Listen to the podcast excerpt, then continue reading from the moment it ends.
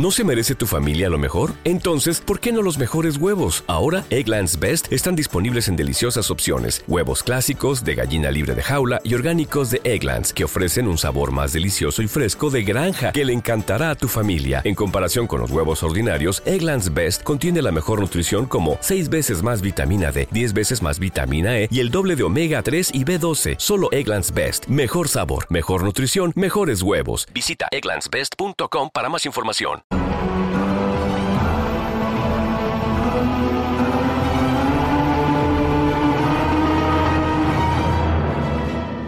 Aquí comienza GPS Audiovisual Radio. Todo el cine y el audiovisual argentinos. Un programa con mirada de género. Conducción Julia Montesoro. Producción general Norberto Chapo.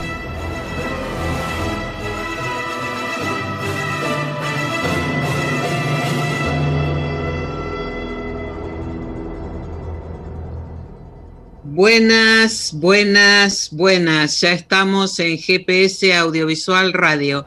Este es el programa 43.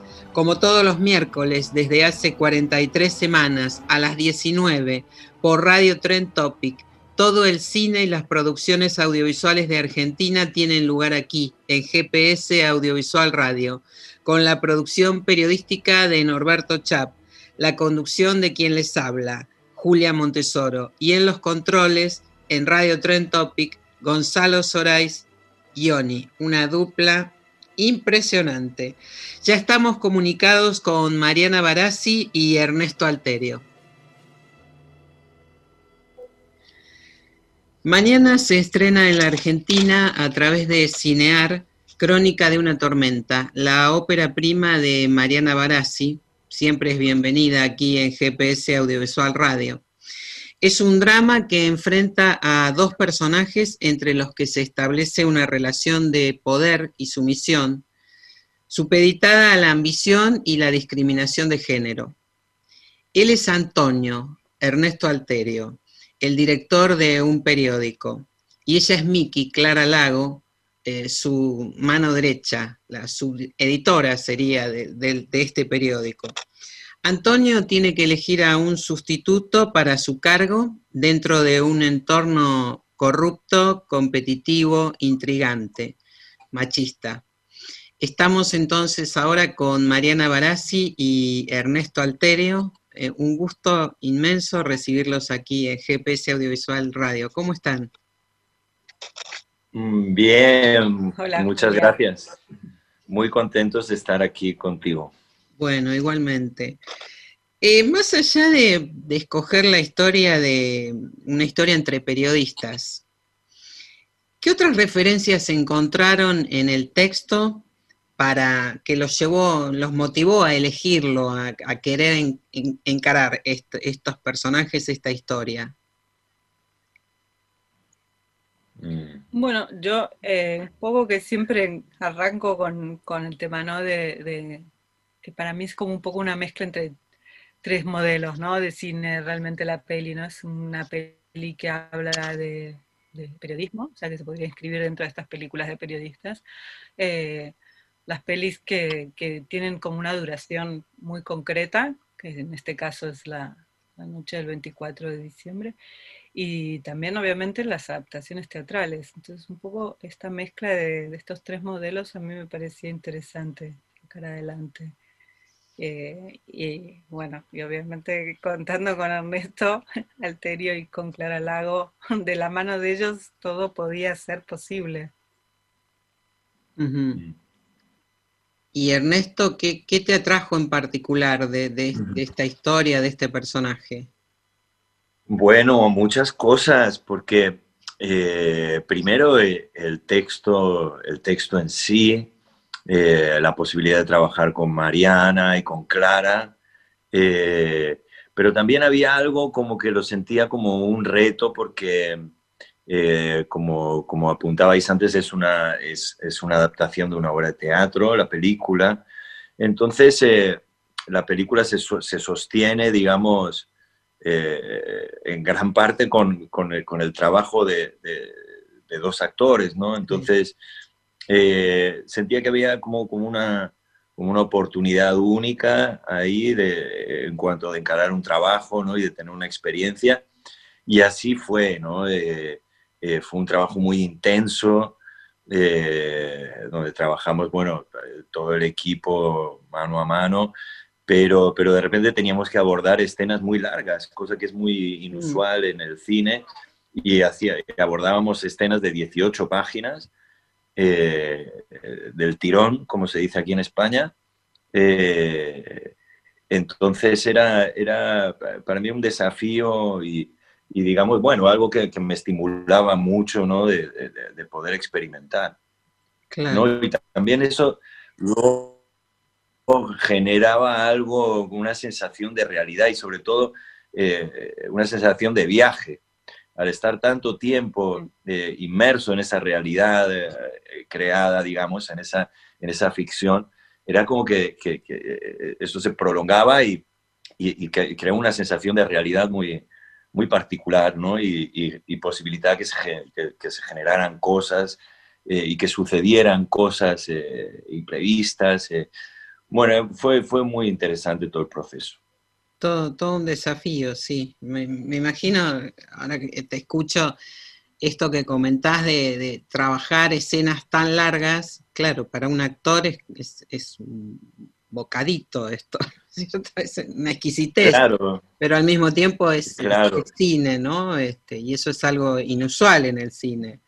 Este, bastante inusual, digo, parlamentos tan, tan largos, ¿no? Ahora, bueno, el texto original efectivamente pertenece a, la mexicana Sabrina Berman. Ahora, es una obra teatral que fue escrita antes del Me Too y de las fake news que están en juego, de los que tanto se habla ahora, ¿no? En estos momentos e incluso en la película. ¿Cómo, cómo fue, Mariana? ¿Qué recursos empleaste para, para reformular el texto desde ese aspecto y, darle este, esta contemporaneidad este, al asunto, ¿no?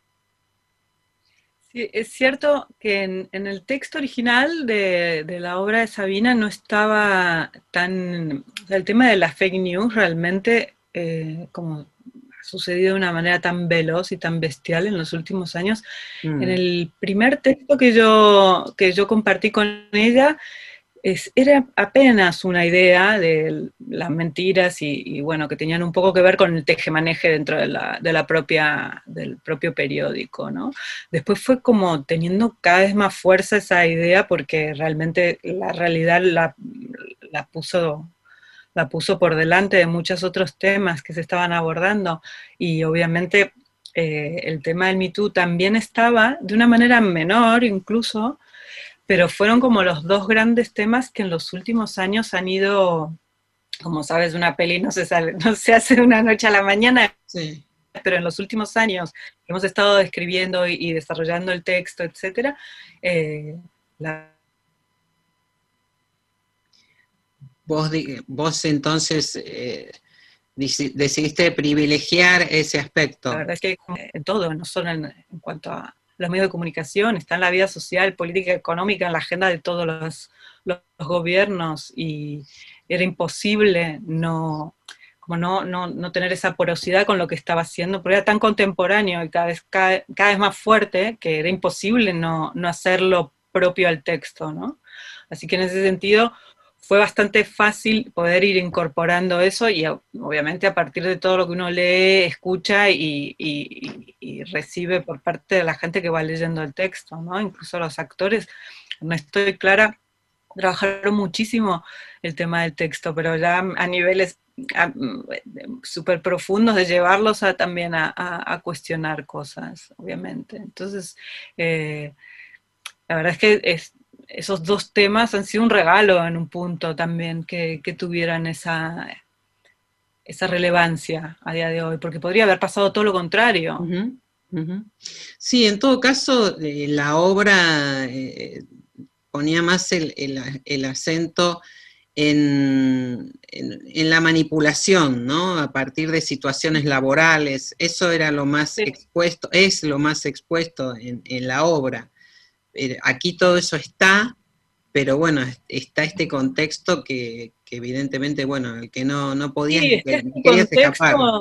Mm, sí, y el contexto de esto, ¿no? Que con Ernesto me acuerdo mucho lo hablamos, que era como un poco de dónde, dónde estaba realmente la verdad, ¿no? que, se había perdido, que incluso su personaje es como un personaje que, ha perdido un poco ese, ese, rumbo, ¿no? Hacia dónde va la verdad. Y, es interesante porque a día de hoy sigue pasando todo constantemente, ¿no? Esta manera de leer la información y, de buscar una verdad propia prácticamente, porque ya uno no sabe desde dónde puede llegar esa verdad. Exactamente, sí. Bueno, ustedes la película tuvieron ya oportunidad de, mostrarla en Málaga, este, y, ahí ¿qué, reacciones hubo respecto de esto, de, estas cuestiones? tuvo una, una, una acogida fantástica, perdón por el término, que, pero, pero la recibió muy bien la gente. Eh, y eh, sí, sí, teníamos muchas ganas, yo por lo menos, de, confrontarla con el público y, eh, y la gente, me, encantó cómo, cómo, la gente vibraba con la película y, y después todas las devoluciones, ¿no? También en todas las entrevistas que hicimos era muy rico el, el diálogo, ¿no? Quizá también a los periodistas les toca también de una manera muy directa y están muy estimulados con la película.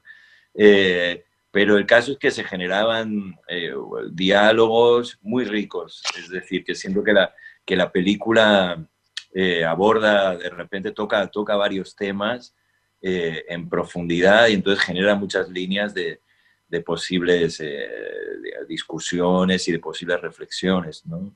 Eh, que bueno, eh, es justamente lo que apuntabais antes y, eh, y sí, sí, siento que, que eso es, una película que sucede en una noche entre dos personajes, sí, sí es cierto en un, en un, en un entorno concreto, eso tiene que ver con el mundo del periodismo, pero siento que trasciende también eso y se deriva en cuestiones del humano y como tú decías también antes, que tienen que ver eso con la manipulación en el ámbito laboral, pero también, bueno, todo este tema que habláis de, la verdad y, y, a mí también me ha hecho como, como digamos, eh, repensar ciertas cosas, ¿no? Y darme cuenta también, o, o, sí, no sé si darme cuenta, pero, pero sí pensar en, en, este tema de la verdad que, y de cómo, cómo la información que nos llega está sujeta a un montón de intereses, eh, políticos, económicos, eh, eh, y, la verdad se diluye, ¿no? Y, y, algo que tiene que ver, también con la ética, sí, ¿no? Y cómo, cómo, uno, y dónde están los valores de uno, y cómo uno se pierde de repente a lo largo de los años en búsquedas que de repente lo alejan de uno mismo y de lo que uno realmente quiere. Eh, y, de la esencia de uno, ¿no? Bueno, este, este es un duelo actoral el que hay entre, entre tu personaje y el de Clara Lago. Y ahí justamente mm. lo que ocurre es que afloran las miserias de una manera terrible, ¿no? De las miserias de cada uno, digo, este, en esta, curiosamente en esta búsqueda de la verdad, pasan cosas terribles, ¿no? Al mismo tiempo. ¿Y cómo fue el proceso de, involucrarte en un papel así, Ernesto? Bueno, mira, no, la verdad no, no, sé bien. Yo cada vez con el tiempo me, no sé, casi como que acepto más que, que no soy yo el que elige los proyectos, sino que son los proyectos los que me eligen a mí para que yo me diga algo a mí mismo y eso eh, devolverlo a la gente, ¿no? Y en este caso, eh, yo venía de, hacer una obra de teatro que era muy intensa, muy exigente, tanto emocional como físicamente. Entonces siento que, que llegué al rodaje eh, en el punto justo para abordar este personaje que está en un momento límite de su vida, le han diagnosticado una enfermedad muy grave. Entonces, eh, lo sentía de alguna manera sincrónico a lo que me estaba pasando en algún lugar y entonces también entré por ahí y, y por otro lado también me, me, documenté acerca de, de, lo que tiene que ver con, con, el métier de, periodista, quiero decir, con el mundo del periodismo, cómo, cómo funcionan eh, sí, los periódicos, las redacciones, cuáles son las jerarquías ahí dentro. Eh, pero bueno, luego también he contado con una compañera que es, que es maravillosa, con Clara, eh, que es un gusto trabajar con ella, es súper comprometida y, y, y, muy. Hello, it is Ryan, and I was on a flight the other day playing one of my favorite social spin slot games on chumbacasino.com. I looked over the person sitting next to me, and you know what they were doing? They were also playing Chumba Casino. Coincidence? I think not. Everybody's loving having fun with it. Chumba Casino is home to hundreds of casino style games that you can play for free anytime, anywhere, even at 30,000 feet. So sign up now at chumbacasino.com to claim your free welcome bonus. That's chumbacasino.com and live the Chumba life. No purchase necessary. DTW, void, were prohibited by law. See terms and conditions 18 plus. It is Ryan here, and I have a question for you. What do you do when you win? Like, are you a fist pumper? a woohooer, a hand clapper, a high fiver. I kind of like the high five, but if you want to hone in on those winning moves, check out Chumba Casino. At ChumbaCasino.com, choose from hundreds of social casino style games for your chance to redeem serious cash prizes. There are new game releases weekly, plus free daily bonuses. So don't wait. Start having the most fun ever at ChumbaCasino.com. No purchase necessary. BGW. Void were prohibited by law. See terms and conditions. 18 plus. Trabajadora. Entonces, eh, en ese sentido fue, fue, fue un gusto, ¿no? Porque estábamos eh, los ratitos que teníamos libres dándole al texto, eh, pasándolo y pasándolo y pasándolo, sacándole más jugo a, la cosa, ¿no? Entonces, bueno, fue, fue un rodaje que no fueron muchas semanas, pero fue muy intenso y muy, muy rico. Ahora, este personaje que, que vos haces, que además es parece ser una eminencia del periodismo, ¿no? Que ha tenido publicaciones y coberturas extraordinarias. Ahí también eh, se establece una relación de casi de discípulo, de discípula, mm. eh, maestro, ¿no? Y, ese es un lugar, también es un lugar de poder en un momento, ¿no? De poder hasta en lo afectivo, digo, entre tu personaje y el de ella, ¿no? Se juegan esas cuestiones claro. ahí también. Claro, y también lo lindo es como de ver, eh, que me encanta de verlo en la película, cómo eso se va moviendo, ¿no? Entonces, sí, el personaje de Clara es como un poco, fue como una, una protegida mía, o sea, como que fue alumna primero, eh, y, también me gusta de ver, ver eh, su mirada, la mirada del personaje de Clara hacia, hacia el mío, cómo va variando, ¿no? Eh, de, tener a este hombre totalmente idealizado a, de repente darse cuenta de que tiene sus zonas oscuras y, y, muy cuestionables.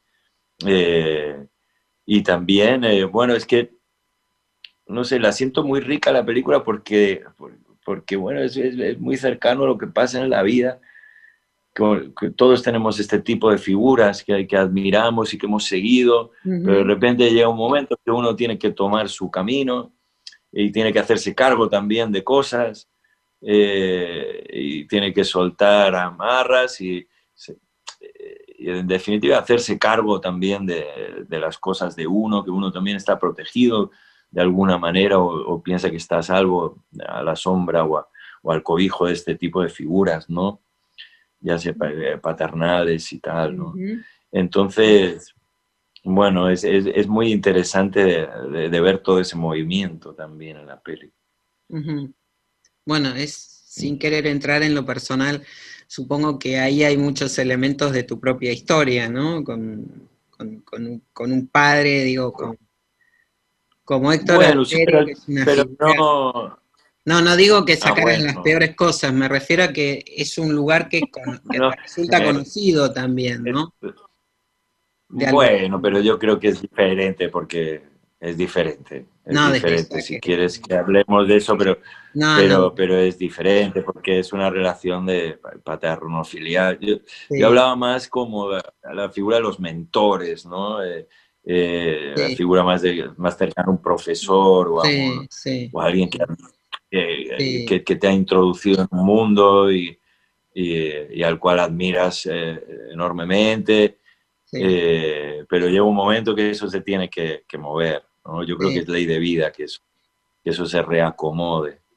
Hay gente que no lo consigue nunca con este tipo de figuras y, mm. y siempre, y siempre está la, asombro, tiene cosas, gente muy demasiado idealizada. Eh, pero eso también es un campo tremendo para, para que se den relaciones tóxicas y nocivas y abusivas. Claro. Bueno, a eso me, refería con el, con el personaje, ¿no? La relación de tu personaje con el de Mickey, que efectivamente ella tiene como una ingenuidad, una candidez respecto de este hombre, y él en algún sentido también aprovecha esas, esa admiración, ¿no? Para seguir construyendo fortalezas e intrigas. Es tremendo. Y ahora que hablabais del Me Too y tal, yo siento que, que el abuso también de repente puede llegar a ser mucho más sutil y que se da no solo en lo, digamos, en lo sexual, o en, sino, sino de, muchas otras maneras, ¿no? Eh, y, y, siento que, que, hay una responsabilidad en cuanto a todos los profesionales, ¿no? Eh, y sobre todo o en la docencia o en tal, que tienes a cargo gente más joven, ¿no? Eh, hacer, estar atento a esas cosas, ¿no? Exactamente. Hay una responsabilidad frente al que, al que quiere seguir tu camino o tal. Son situaciones también de alguna manera de poder y, y, bueno, yo siento que, que, eso hay que cuidarlo y, y, también mal usado, eh, pues, pues es horrible. Sí, mm. Claro que sí. Bueno, esto que vos decías, ¿no? Las, el abuso no necesariamente es físico o sexual con respecto mm, al, poder, ¿no? En las situaciones de poder, y me parece que esto es lo que reclaman, estamos reclamando las mujeres en el mundo en general o en buena parte del mundo, ¿no? Este, cosas que a veces parecen mm. muy sutiles o están naturalizadas y bueno, y se prestan a, este tipo de cuestiones, ¿no? Ahora, ustedes describen el, mundo que muestran a los periodistas este, son, bueno, sexistas, eh, estresados, están todo el tiempo conectados a, sus celulares, este, casi sin manipuladores. Este, este, ¿Hay un punto de contacto con, el medio artístico en, la descripción de estos personajes o no? Nada que ver. Mm. ¿En qué sentido dices? Porque digo, ese contacto con el medio artístico. Lo que ustedes conocen, el de los artistas, el de los actores, actrices, directores, productores, eh, el de los periodistas, bueno, lo, conocen, pero no tan internamente, no tan profundamente. Sí, lo que pasa es cierto que Sí, es cierto que el, medio audiovisual eh, es un medio más dentro de lo que podría llamarse de, comunicación también, y es cierto que, desde el cine o desde la televisión, eh, también en, en todas las, áreas profesionales se produce esto. El problema es que en los medios de comunicación es tan, tan de puertas afuera, ¿no? Porque uno lo ve, está en contacto con ellos, llega a todo el mundo, que es diferente, ¿no? Es, está, está ahí, está en, la radio que enciendes, enciendes la televisión, eh, fin, en el periódico que abres por internet o que vas a comprar en, la esquina. Entonces, es algo que es muy, mucho más tangible o mucho más cercano en un punto.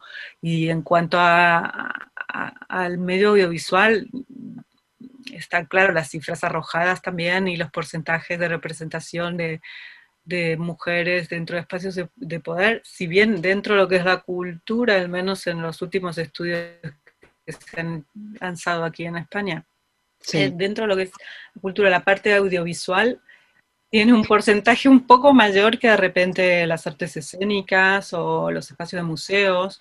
Eh, sigue siendo muy bajo y la paridad no existe ni salarial ni de representación y sobre todo la representación de la voz eh, en el discurso público de la mujer. Es una progresión muy lenta que se está haciendo. Sí. Bueno, quizás sí, apuntaba a, a esos aspectos, ¿no? Digo, de que de que la paridad, la búsqueda de, la representatividad de género todavía es una cuestión pendiente, más allá del ámbito periodístico, digo, sin querer entrar en, hacer una defensa de esto, me parece que es un sí, vamos, general. ¿no? Se, están haciendo cosas y se va, se va, está, está en la agenda de, está la agenda lo que pasa es que yo creo que es una progresión muy, muy lenta y que en muchos casos, y ahora con el tema de la pandemia y del confinamiento, mm. etcétera, se han dado muchos pasos hacia atrás. Entonces, bueno, hay que estar siempre con el ojo muy avisor. Yo no creo que todavía se haya llegado a un sitio en el que nos podamos quedar tranquilas. Ahora, eh, Crónica de una tormenta mm, permite demostrar de alguna manera que a las mujeres eh, siempre les, nos cuesta un poco más o bastante más para llegar a un objetivo que a los hombres. Este, esto en la película se ve claramente, ¿no? Porque el, el lugar donde es puesta Mickey para supuestamente acceder a esa dirección del periódico es, es, algo bastante complicado. De hecho, la enfrenta con otro colega, este, más allá de las mm. características lamentables que tiene este colega, ¿no? Como lo muestra, como lo muestra la película. Ahora, hacia el final, sin, sin spoilear tampoco, eh, hay de todas maneras un, un triunfo de esta mujer, este, ¿Esto es, así, Mariana? ¿Es tu punto de vista ese o...? Sí, para mí es un triunfo, es como, no sé si me estoy haciendo un spoiler, pero es, es como algo, es un final agridulce. Si bien hay un triunfo, es un triunfo que a partir de tener que patear el tablero, y patear el tablero implica que ella también salga un poco eh, despedida de ese tablero, ¿no? O fuera de ese área de confort que, del que hablaba también Ernesto recién, ¿no? De este cobijo eh, en el que ella también ha sido cómplice por haber formado parte de ese momento. Hay ahí una pequeña venganza entonces, Mariana Barassi, sin entrar en detalles. Ahora, Ernesto... No sé si... Sí. Todo este tema... Sí, no sé si... Perdón, sí, sí. Bueno, es una pregunta capciosa en todo caso. La mía fue una pregunta Ernesto, ¿y, vos cómo, mirás todo este tema de las mujeres? Hace un momento hablabas de, cierto reposicionamiento al que te llevó, bueno, construir este personaje, eh, pensar, reflexionar sobre vos mismo, sobre la verdad, y de, a partir de otro trabajo del que venías también, ¿no? Digo, todas estas mm. situaciones que se plantean hoy en relación a, la, igualdad de género, a las inequidades, eh, ¿cómo, estás vos plantado en este momento en relación a ese tema? Mm, bueno, a ver, no sé, yo, yo siento que se ha avanzado mucho al respecto, pero como vosotras apuntabais, siento que todavía queda mucho camino por recorrer, ¿no? Eh, desde los extremos, digamos, porque, bueno, no, sigo tanto en Argentina, pero aquí eh, eh, se oyen casos de maltratos y mujeres asesinadas, mm. es decir, desde ese extremo hasta lo que pasa en lo laboral y las diferencias salariales. Siento que todavía queda mucho por, por recorrer y mucho camino pero y bueno, siento que se ha avanzado mucho eh, en poco tiempo. Mira, ahora tengo que, voy a abordar, bueno, que por esta historia de la pandemia y tal, se ha retrasado el año que viene. Voy a estar en un proyecto que se llama Santa Evita y eh, basado en la novela de Tomás Eloy Martínez. Y, y, entonces, claro, era, es, muy loco ver cómo que cómo, cómo no hace nada, se estaba peleando por el voto femenino. Sí. Eh, entonces, y esto ha pasado en poco tiempo. Y el lugar de la mujer, ahora también vengo, vengo a hacer un proyecto que se estrenó ahora en Netflix hace poco, eh, ubicado en la España de los años 50. Eh, y claro, la mujer era, estaba supeditada al marido, absolutamente, ¿no? Eh, y, ese lugar bueno, siento que me, parece abismal todo lo que, se ha avanzado desde ahí hasta hoy, eh, pero, pero todavía siento que queda mucho por, recorrer. Eh, tenemos mucho una visión muy patriarcal de, de, las relaciones eh, entre los hombres y las mujeres y en general, ¿no? Y, siento que, que, todos nos lo deberíamos revisar, ¿sabes? Que, que está muy metido adentro de, de, cada uno. Sí. ¿no?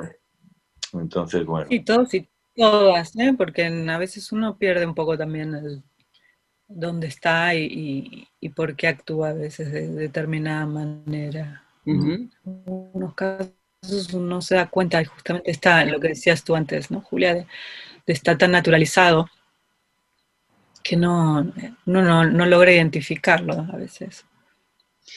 Eh, Crónica de una tormenta pone también en, cuestión esto, ¿no?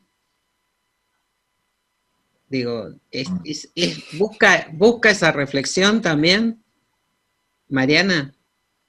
Mm. Sí, yo creo que yo creo que sí, que busca esa reflexión. No me With lucky landslots, you can get lucky just about anywhere. Dearly beloved, we are gathered here today to. Has anyone seen the bride and groom? Sorry, sorry, we're here. We were getting lucky in the limo and we lost track of time. No, Lucky Land Casino, with cash prizes that add up quicker than a guest registry. In that case, I pronounce you lucky. Play for free at LuckyLandSlots.com. Daily bonuses are waiting. No purchase necessary. Void where prohibited by law. 18 plus. Terms and conditions apply. See website for details. Lucky Land Casino asking people, "What's the weirdest place you've gotten lucky?" Lucky in line at the deli, I guess. Aha, in my dentist's office. More than once, actually. Do I have to say? Yes, you do. In the car before my kids' PTA meeting. Really? Yes. Excuse me, what's the weirdest place you've gotten lucky? I never win and tell. Well, there you have it. You can get lucky anywhere playing at LuckyLandSlots.com. Play for free right now. Are you feeling lucky? No purchase necessary. Void where prohibited by law. 18 plus. Terms and conditions apply. See website for details. Parece que sea la única, la única línea en la que no. eh, esté dirigido el, el, el, pensamiento dentro de lo que le pasan a los personajes, pero está ahí siempre, ¿no? Eh, a veces incluso eh, ella, el personaje de, de, de Clara Lago es intenta también como hasta desmarcarse de esa, de esa bajada ¿no? de línea sobre el feminismo, la maternidad, la familia, el rol de una mujer dentro de un lugar de poder, ¿no? Está ahí, está constantemente circulando en, toda, la, en toda la peli. Sí.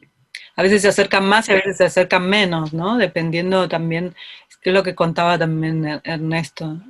Se hablan de tantas cosas y con un nivel de intensidad que por momentos baja, sube, es que es una montaña rusa y consecuencias que sí, es ver, son muy largas.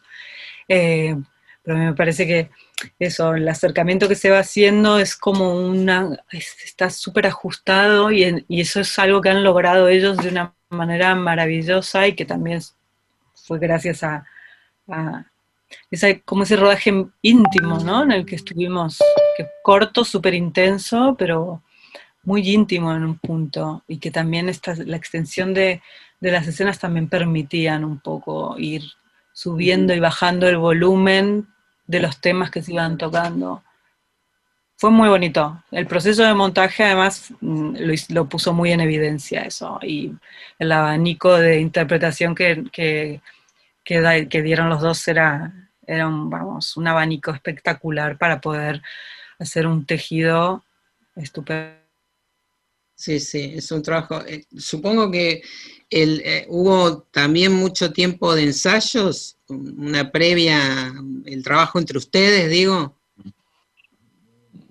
No tanto en realidad, ¿verdad? tampoco tanto, sí estuvimos como una semana trabajando, pero, pero no, fue, no fue tanto, ¿no? Trabajamos más ahí en el set y... Eh, pero bueno, obviamente sí hicimos mucho trabajo de mesa y, trabajamos bastantes escenas, pero no, la verdad que no, no, no, tanto, sí, tipo una semana o así, ¿verdad, Mariana? ¿O Tuvimos dos semanas de ensayo y ah, sobre todo fueron más de hablar, ¿no? De, hablar de los personajes eh, de exprimir cada uno de los personajes al máximo, hasta dónde podían llegar, porque a mí me parece que eso era lo más importante, bueno, incluso en la planificación de rodaje, ¿no? Lo importante eran ellos, que, estuvieran ellos por delante de, la cámara y de desde dónde quería contarlo, entonces había que cuidar mucho eso, que los, tanto Clara como Ernesto pudieran tener esa libertad. Y durante los ensayos fue exprimir, exprimir, exprimir cada uno de esos personajes, entenderlos, entenderlos hasta el tuétano.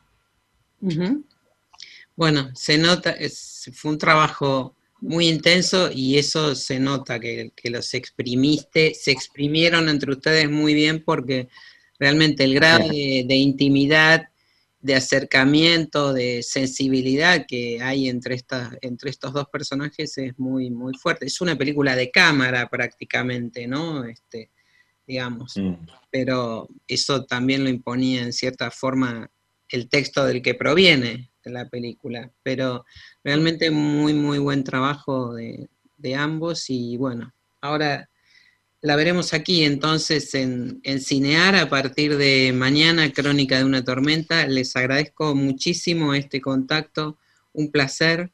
Y bueno, espero que nos encontremos la próxima vez de forma presencial. Ay, sí, y es que sea pronto. ¿Vos eh, vas a venir para aquí, para, Argentina, Ernesto? Bueno, en principio en marzo, marzo del año que viene. Para Santa sí, sí. Claro. Bueno, nos reencontraremos entonces. Y María también. Muchísimas gracias. ¿eh? gracias a vosotros. Un gusto, Julia. Hasta pronto. Género DAC y GPS Audiovisual presentan Directoras en el Cine Arte Lumière, un ciclo de estrenos recientes dirigido por mujeres. Todos los viernes a partir del viernes 18 a las 20 horas. Gratis Entra a cineartilumier.com.ar y accede gratis. Directoras. Cine dirigido por mujeres.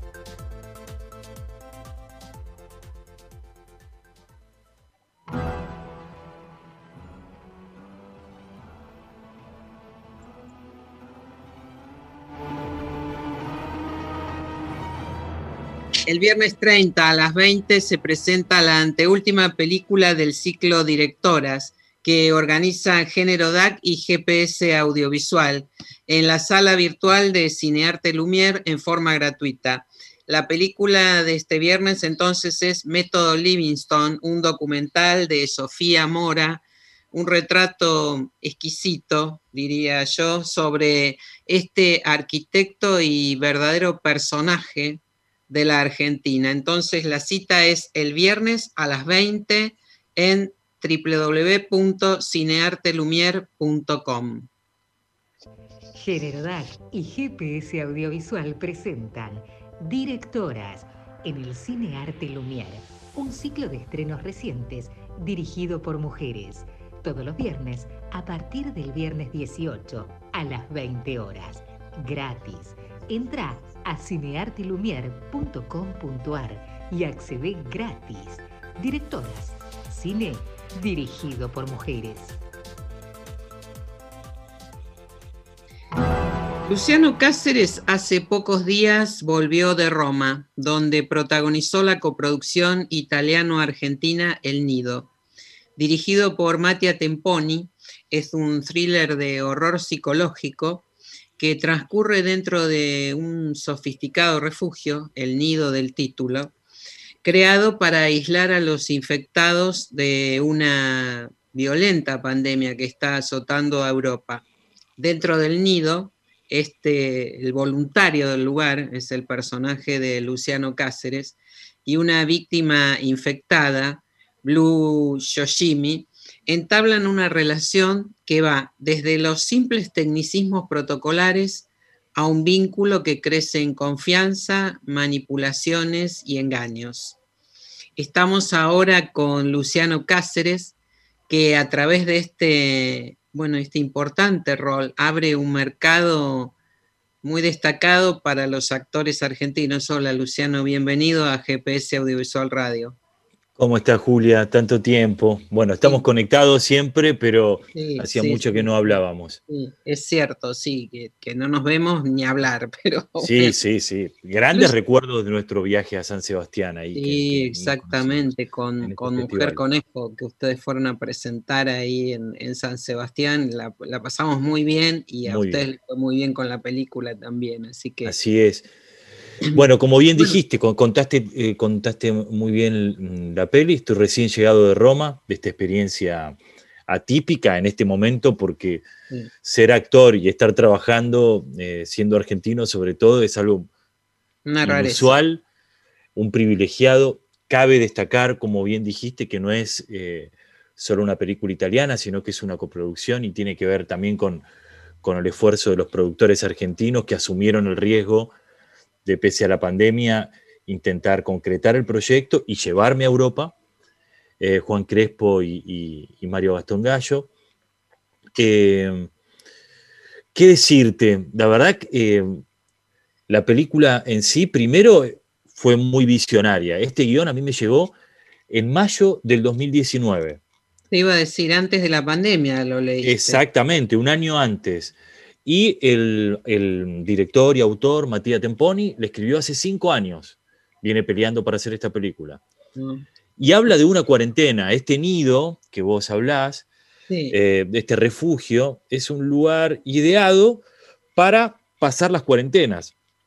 Como si esto se, volviera habitual. Bueno, ya estamos medio habituándonos, pero quiero decir, si se genera un mercado de generar eh, como un espacio medio hotelero eh, una marca nido empieza a generar espacios para que vos pases tu, cuarentena con todas las necesidades que, vos necesitas para, para, aislarte, valga la redundancia, ¿no?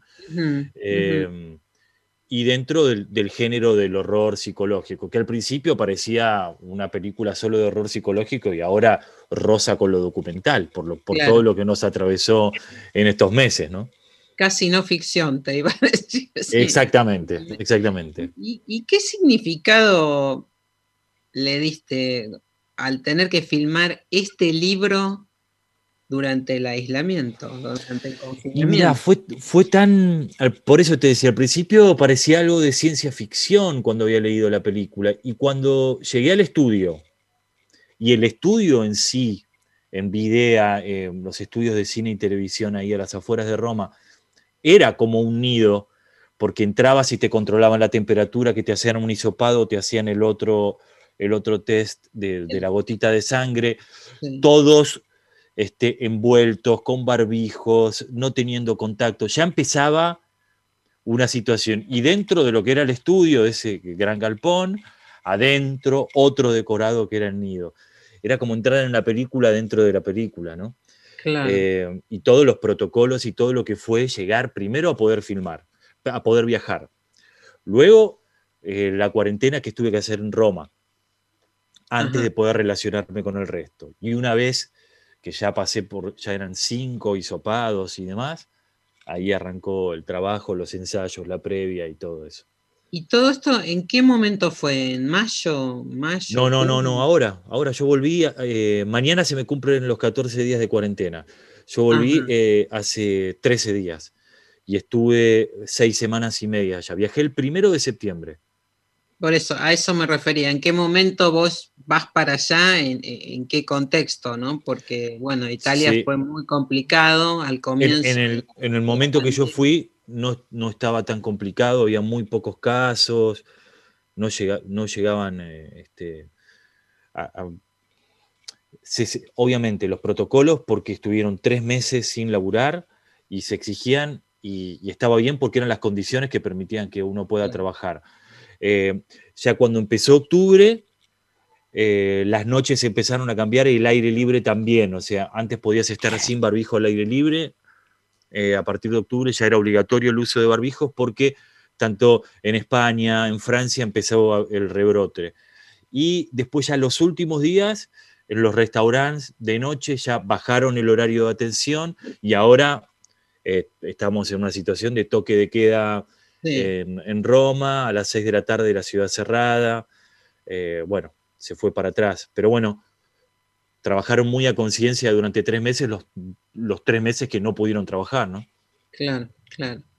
Ahora, ¿cuánto de, esta realidad, de esta dura realidad, que parece ciencia ficción, pero no lo es, se, coló en, la película, en la historia que ustedes estaban filmando? Y todo, Julia, la verdad que todo. Creo que eh, antes parecía un disfraz ponerse el barbijo y ahora estamos todos acostumbrados a usarlo.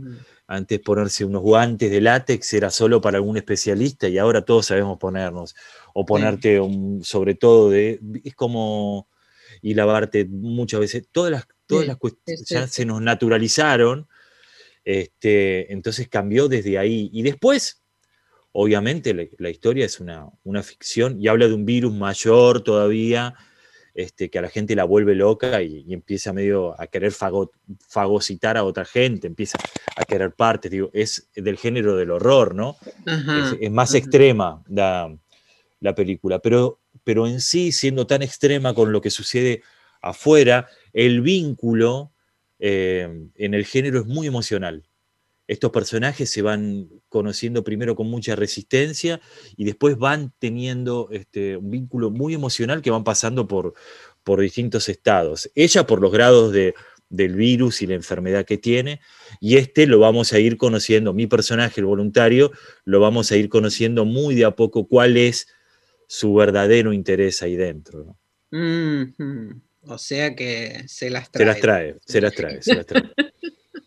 ¿Y cómo llegaste, Luciano, a, esta, esta película, a trabajar en bueno, la historia es larga. Yo había hecho una serie para Italia hace 10 años, que fue la versión de Sin tetas no hay paraíso, y, otra, y otra película con, con Lola Ponce, pero en esta serie, el director de la serie da la casualidad que es el mm, director tutor de esta película. Generalmente cuando son óperas primas hay un director tutor que es como Judy was boring. Hello. Then Judy discovered chumbacasino.com. It's my little escape. Now Judy's the life of the party. Oh baby, mama's bringing home the bacon. Whoa, take it easy Judy. The Chumba life is for everybody. So go to ChumbaCasino.com and play over 100 casino style games. Join today and play for free for your chance to redeem some serious prizes. ChumbaCasino.com. No purchase necessary. Void where prohibited by law. 18 plus terms and conditions apply. See website for details. Que hace el seguimiento del director. Por un lado, eso. Por el otro lado, el director me conocía. Y mm, cuando empezaron a buscar actores este, eh, hispanoparlantes para, para plantear la, coproducción, porque había una intención de hacerla en español para ampliar el mercado italiano. este, ahí fue que, empezaron, bueno, las plataformas, ver cosas de Netflix, empezaron a hacer una selección y daba la casualidad que tanto el director tutor como el director me conocía, más que se sumó este, en, la, en la coproducción Gustavo Corrado, que yo había protagonizado su segunda película, y empezó a circular mi nombre entre otros tres, y así fue quedando que, bueno, me pidieron material y empecé a hablar con el director y terminó eligiéndome. Todo a la distancia vía Zoom, como es ahora, ¿no? Este, pero, pero sí, este, también tiene que ver este, Eugenia Levin como la directora de casting que acá le tomó a otros actores también, pero un poco ya estaba la decisión tomada que, iba, que iba a hacer yo. Pero bueno, se tardó en confirmarse. Bueno, ¿y en algún momento sentiste temor? ¿Pensaste que, podía peligrar la posibilidad de viajar? Todo el tiempo, todo el tiempo, porque yo tenía que viajar en marzo. Y eh, eh, yo estaba viajando, apenas me, me volví de Mar del Plata, la semana estaba viajando. Y ahí se canceló porque empezó la cuarentena en, Italia y mm. después a los días empezó acá, casi, casi simultáneamente. Y se empezó a demorar todo, se empezó a demorar y en un momento parecía que se caía la película. Cuando empezaron a autorizar la filmación en Italia, ahí me pidieron que vaya y acá no me dejaban viajar porque estaban cerrados los aeropuertos. Entonces fue toda una, nada, la burocracia de los trámites hasta que me hicieron un permiso de trabajo este, con, el consulado italiano acá en Buenos Aires, que se portaron súper bien y muy atentos. y ahí se logró el permiso para que yo pueda viajar. Me lo dieron el lunes y el martes estaba subido a un avión, fue así, ¿eh? Fue como, eh, porque había que arrancar. No dudaste en ningún momento. No, no, no, y toda la precaución, toda la precaución no, no, durante los cinco meses cuidándome mucho y sigo cuidándome ahora acá en casa. O sea que una, una, historia en sí misma, ¿no? Podría sí, Sí. No, y una Roma distinta, sin turistas. iba a decir. Una Roma sin turistas. Sí, sí, había estado, tuve la suerte de que se estrenó ahí Gato Negro, justo unos días antes de que, de que, me den el premio en, en, Milán, porque fue el premio internacional de Milán a Mejor Actor, me lo dieron este, ahí en Milán. Y, bueno, se estrenó en Roma, hicimos Venecia y Milán, así que ya la conocía. Pero bueno, estar viviendo siete semanas no, fue la primera vez y es una hermosa ciudad. Sí, bellísima. Ahora supongo que sería todo muy extraño, ¿no? Otra ciudad. No, no, no. Eh, no había gente. o sea, solo la gente que. También, exacto, exacto. Exacto. Sí, sí, sí. Sin turistas, sin colas. Este.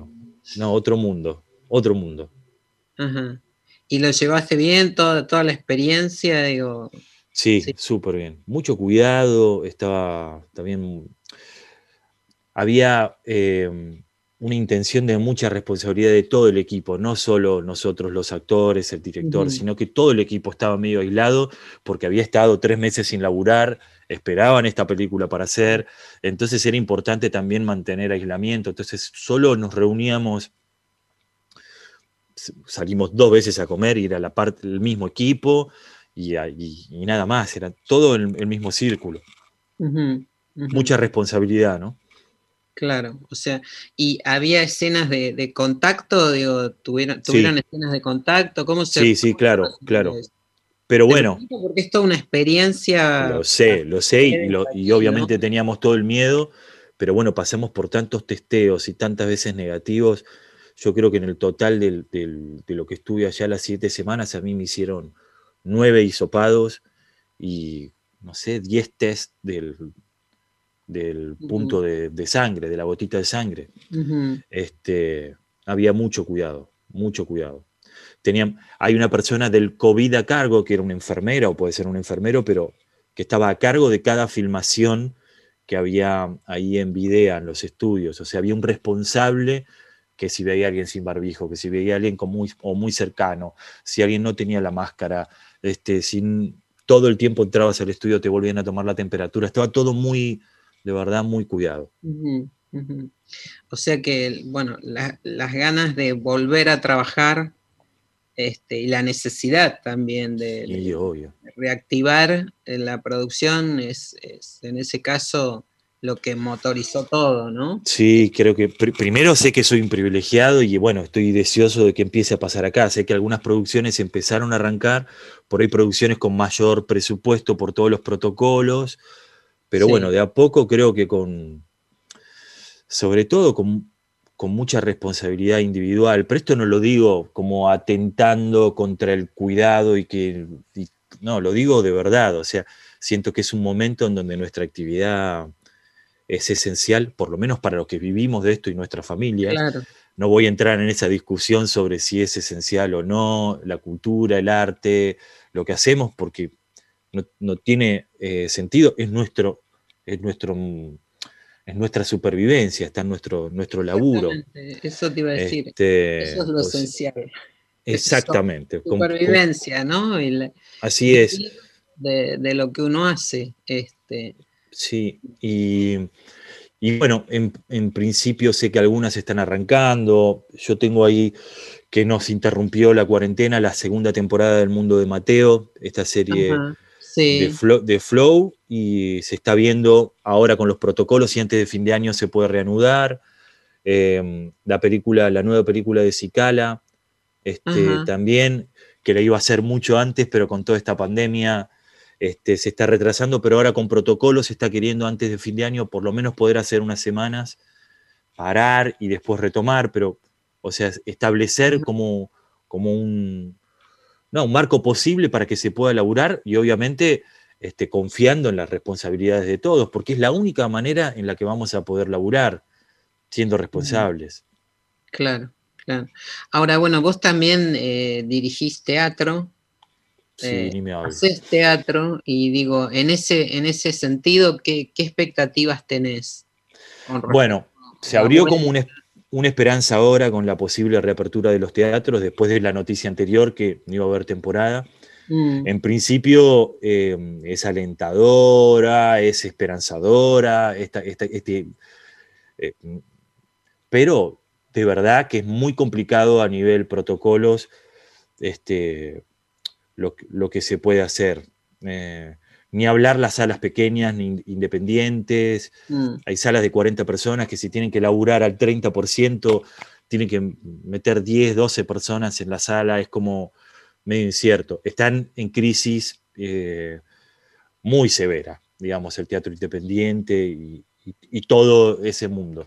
El teatro comercial también está en crisis, obviamente, eh, y por ahí tiene más, más posibilidades de, de- de acceder a los protocolos, pero obviamente van a ser otro tipo de producciones, porque en sala de 400 que pueden entrar 120 personas, eh, se están hablando de no usar aire acondicionado en verano, se está hablando de un montón de cosas de distanciamiento en el escenario, entonces eso ya va a definir qué tipos de obras se pueden hacer o no. Bueno, todavía no está el protocolo eh, final, así que creo que en, que en estos días va a haber y ahí se, se establecerá, ojalá, ojalá se, hablan- se abran los espacios y que también haya teatro al aire libre y demás. Y no solo por nuestro laburo de los visibles, sino los que no se ven, y por los espectadores y la gente que le gusta ver teatro, que le gusta ir a ver recitales, que, que necesita de ir al cine, este, porque para muchos es una necesidad también, es esencial la, de- la cultura. Para mí lo es, digo, es mi formación, es mi alimento también. eh, así que estamos a la espera, Julia. Bueno, vos también estarás a, a la espera de lo mismo. Sí, sí, sí, nosotros también, bueno, estamos haciendo el programa a distancia, este, los podcasts, todo lo que estamos produciendo desde GPS Audiovisual y, y bueno, sí, es difícil. No, y después toda la movida del cine Arte Lumière, que, Sí. que ya estaba listo para abrirse y, y- y agarró la, la cuarentena. Sí. Ese hermoso espacio que se recuperó y que va a ser un gol cuando se pueda, se pueda ir. bueno, eh, te digo que el ciclo de directoras está yendo muy bien. Sí. Eh, están teniendo muy buena convo- convocatoria de público, así que estamos contentos porque, bueno, en este Está contexto, buenísimo, buenísimo. eh, que la gente decida este, Sí, porque una función de virtual. Sí, pero te das cuenta que, que- que, digamos, el deseo está, la necesidad también está, Sí. este, y uno se va ayornando. El teatro no tiene esa posibilidad. Y el cine hasta ahí también, quiero decir, estamos acostumbrados a ver películas, pero la magia de sentarte en una butaca, que solo te concentres en eso, eh, de, de casi ritual, misa, templo, no sé qué tienen Sí. los teatros y los cines, que esa casualidad, esa cosa que, que tantas personas se pongan de acuerdo con vidas tan distintas a un horario determinado, en un lugar determinado, a asistir para compartir el mismo evento. Sí, este, sí, la ceremonia del cine, ¿no? Yo, Exactamente.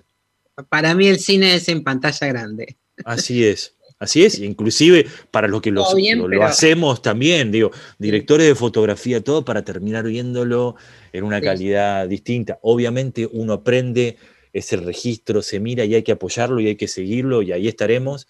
Este, y es por donde van muchos de nuestros laburos, que se están haciendo este, muchas series web y, todo eso. Pero, pero bueno, el cine, en algún momento se pensó que el cine y el teatro deja- dejaban de existir y ahí siguen y van a seguir dando pelea. Bueno, sobre todo cuando existan artistas como vos que, que van para adelante con una fuerza increíble, Luciano Cáceres. No, La y verdad- como vos, y gente como vos que difunde y, y está siempre atento a los nuevos creadores, a los de siempre, a las grandes producciones y a las más independientes.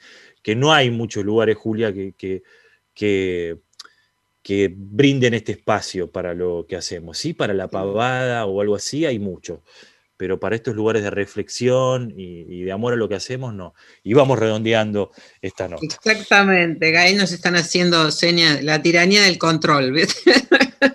Así es. Luciano Cáceres, un placer enorme, muchísimas gracias por este contacto y bueno, está abierto GPS Audiovisual para vos siempre. ¿eh? Muchas gracias, Julia. Muchas gracias a los oyentes. Abrazo enorme. Un beso, Luciano Cáceres. Bueno, nos estamos despidiendo entonces con una, última información.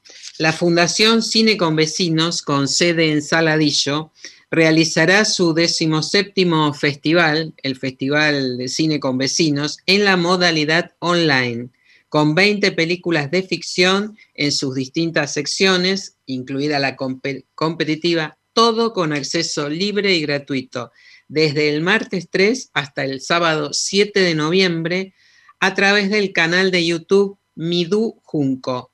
Todo junto. Ahí van a encontrarse entonces con esta nueva edición virtual del Festival Nacional Cine con Vecinos.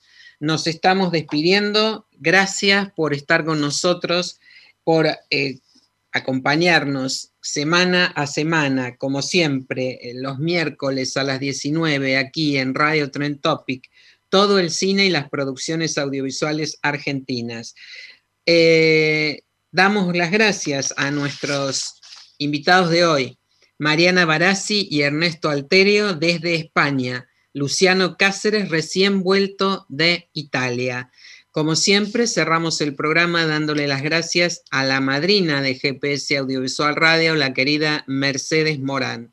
Recuerden, toda la información que tienen aquí en el programa y otras, muchas otras cosas están en nuestro portal www.gpsaudiovisual.com, el sitio web del cine argentino. Como decimos siempre, Vean cine argentino. Hasta la semana próxima.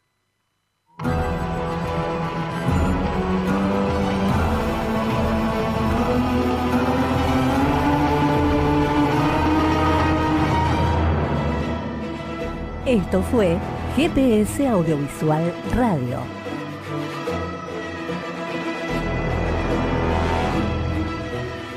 Los esperamos el próximo miércoles a las 19 horas por radio Trento Trento.